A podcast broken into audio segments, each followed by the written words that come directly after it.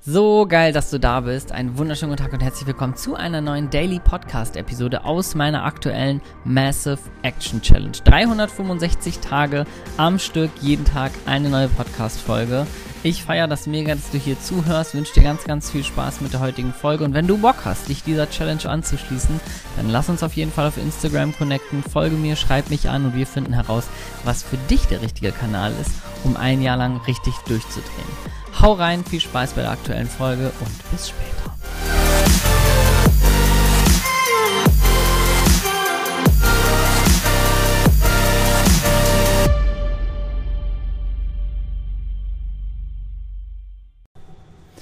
Leute, wann wird das eigentlich wieder kälter? Die letzten Tage war es echt angenehm und jetzt sind wieder irgendwie heute fast 30 Grad gewesen, also zumindest hier in Düsseldorf. Aber jetzt am Abend geht es gerade ein bisschen. Ich habe mich jetzt gerade ein bisschen ans Wasser gesetzt, sitze auf so einem äh, kleinen Zaun. Relativ äh, ähm, seltsame Blicke, die ich hier von ein paar Leuten im Vorbeifahren bekomme, warum ich auf dem Zaun sitze und in mein Handy rede. Aber ich finde, heutzutage gibt es deutlich unnormalere Dinge als das. Ich begrüße euch auf jeden Fall zu einer neuen Podcast-Episode und heute habe ich ein spannendes Thema mitgebracht und zwar das Thema die Jagd nach Followern. Und ich dachte, ich nehme euch einfach mal mit, ein bisschen hinter die Kulissen. Ich gehe jetzt doch mal ein bisschen spazieren, hier rumzusitzen, ist auch blöd, ne?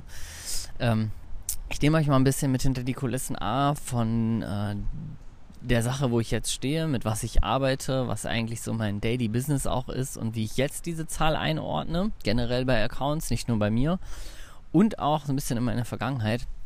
Ähm, ich weiß nicht, ob du den Account noch kennst, ob du äh, schon so lange dabei bist, aber ich hatte mal einen Papa-Blogger-Account, damit ist das Ganze damals ins Rollen bekommen. Das ist jetzt äh, Rollen gekommen, das ist mittlerweile schon drei Jahre her.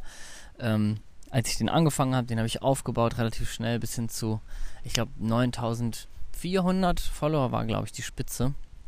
Und ähm, genau, da war eigentlich das Hauptziel, das, was alle ähm, Accounts in diesem Blogging-Segment, Mama Blogger, Papa Blogger und so, so haben, dass wir halt viele Follower, dann schnell irgendwie einen Werbedeal haben und die erste Kohle als Influencer verdienen und das hat auch ganz gut funktioniert. Also ich habe in der in der Zeit so, ja, ungefähr nachher gut 1000, 1500 Euro nebenbei verdient ähm, mit verschiedenen Werbedeals. War immer auch noch ganz cool, dass ich Papa war. Das hat immer noch ein bisschen besser funktioniert als diese klassischen Mama-Accounts, weil das halt noch ein bisschen was Besonderes war.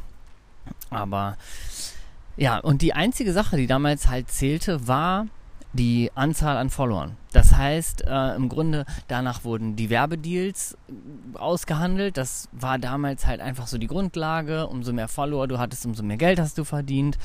Und ähm, warum ich gesagt habe, ich nehme euch mal ein bisschen hinter die Kulissen mit, das ging natürlich A ums Geld.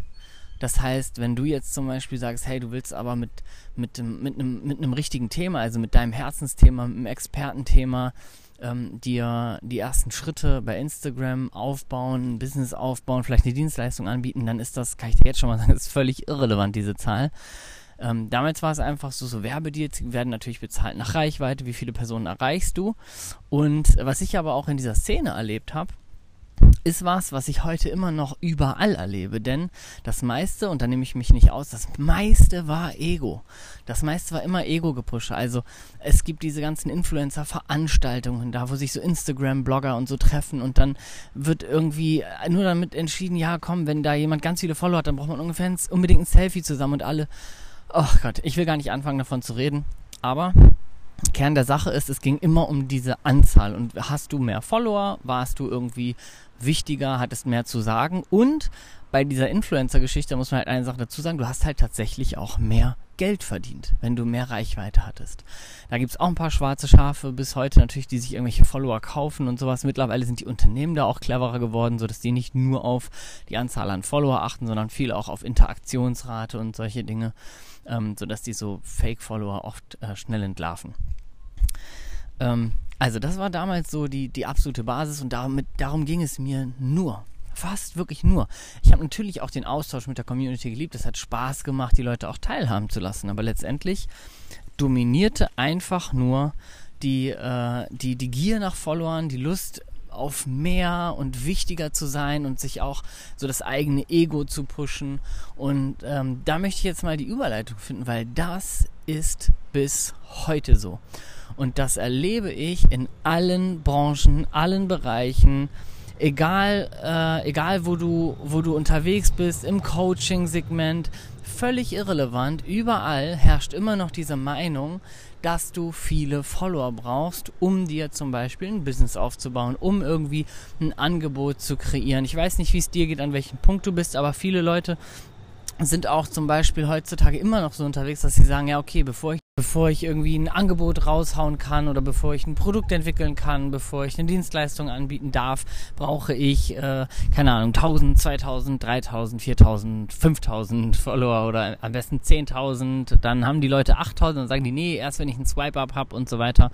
Und gerade in der Welt vom Online-Business-Aufbau beziehungsweise von den ersten Schritten, was ich ja zum Beispiel mit meinen Coaches auch mache, erstmal in die Sichtbarkeit kommen, erstmal die erste Reichweite aufbauen. Ja, es ist eine schöne Bestätigung, wenn diese Zahl der Follower steigt. Nur was wir immer beachten müssen, ist, dass es abgekoppelt ist von dem, was du Menschen anbietest.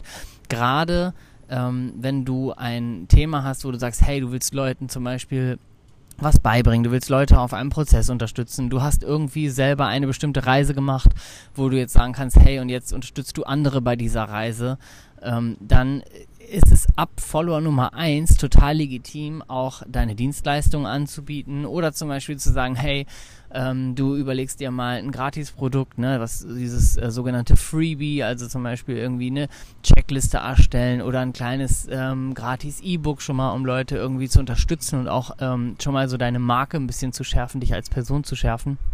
Aber was total nicht mehr in der Zeit ist, ist diese Jagd nach Followern, weil Follower sagen heutzutage nichts mehr aus.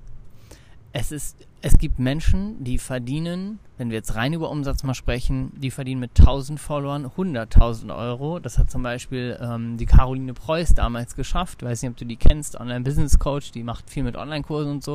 Und es gibt Leute, die haben 100.000 Follower und nicht mal 1000 Euro Umsatz gemacht weil sie sich nur auf diese Zahl fokussieren. Und ähm, da kann ich dir aus eigener Erfahrung sagen, es bringt auch nichts, wenn du immer nur an der Anzahl kämpfst, weil dann gehst du automatisch auch Wege, die dich zu einer höheren Zahl bringen. Das heißt, du wirst automatisch, und das erlebe ich in, bei dieser Influencer-Szene, habe ich das krass erlebt, dir ist es eigentlich fast egal, mit wem du zum Beispiel Kooperation machst oder mit wem du dich irgendwie connectest oder mit wem du äh, Shoutouts machst. Hauptsache die Person hat Reichweite. Und ähm, dann konzentrierst du dich mit aller Kraft auf diese Reichweite und machst zum Beispiel, keine Ahnung, wenn dein Thema eigentlich Yoga ist, dann denkst du, ach ja, komm, hier Ernährung ist auch okay, da ist ein großer Account, dann hier eine, keine Ahnung, noch ein Weltreisender, das ist ja auch irgendwie passt da, sie sind ja immer so ein bisschen Spiritualität und das passt schon alles irgendwie zusammen, Hauptsache die haben Reichweite. Und dann passiert folgendes, diese Menschen fangen dann an, keine Ahnung, haben die 5000 Follower oder 10.000 Follower und meinen dann, ja komm, jetzt ist ja die Zeit, jetzt ähm, mache ich ein Angebot oder jetzt kann ich mal sagen, ähm, was ich mir die ganze Zeit eigentlich vorgestellt habe und dann hauen die das raus und das interessiert kein Schwein. Es kauft keiner oder es meldet sich kaum einer an oder es ist, kommt keiner in die Gruppe oder was auch immer du auf die Beine stellst. Und deswegen kann ich dir aus eigener Erfahrung sagen, ich habe äh, beide Wege durch Konzentriere dich niemals auf die Anzahl. Ähm, was ich zum Beispiel im Coaching immer mache, ähm, ist eine, eine Strategie zu entwickeln, eine ganz persönliche, natürlich, um Reichweite zu bekommen, aber eben Reichweite, die auch ähm, aus der richtigen Ecke kommt. Das heißt, Menschen, die sich per se wahrscheinlich und sehr höchstwahrscheinlich schon für dein Thema interessieren, die aus, ähm, aus derselben Themenecke kommen, wo du genau einordnen kannst, hey, wenn ich da jetzt 100 Follower oder sowas gewinne, dann weiß ich, dass mindestens 50 auch mein Content konsumieren, mit mir interagieren, wenn ich dann ein Freebie rausbringe oder irgendwie ein erstes Produkt oder erstmal ein Gratis-Coaching oder was auch immer dass du weißt, hey, ich habe da jetzt 400 Follower, aber 10% oder sowas, 40 sind auf jeden Fall am Start, wenn ich da was raushau. Und das ist der Irrglaube, den so, so viele haben, dass sie sagen, ja, ich brauche erstmal äh, Anzahl X, um dann Summe Y zu verdienen oder irgendwie Großteilnehmer zu haben. Und das geht krass in die Hose. Also ich habe damals zum Beispiel mit dem Influencer-Account langsam so einen Richtungswechsel äh, eingeläutet und hatte total Bock in dem Thema äh, so Persönlichkeitsentwicklung und äh, Motivation mehr zu machen. Und dann bin ich da gestartet und habe gedacht so, hey komm, du hast ja einen Account mit viel Reichweite und so, dann kannst du darauf ja aufbauen und das alles so übergehen. Da hatte kein Schwein Bock drauf. Also ich glaube, ich kann das in einer Hand abzählen. Meine Story-Views sind damals runtergegangen von knapp 4000, 4500 Leuten, die es geguckt haben, nachher bis runter zu 400 Followern, die noch meine Stories geguckt haben. Bei, ähm, äh, da sind natürlich massiv Follower dann gegangen. Auch ich habe irgendwann auch eine klare Positionierung mal gemacht, wo ich gesagt habe, hey, wenn du auf die Themen äh, Papa-Blogging und so Bock hast, das wird hier nicht mehr kommen.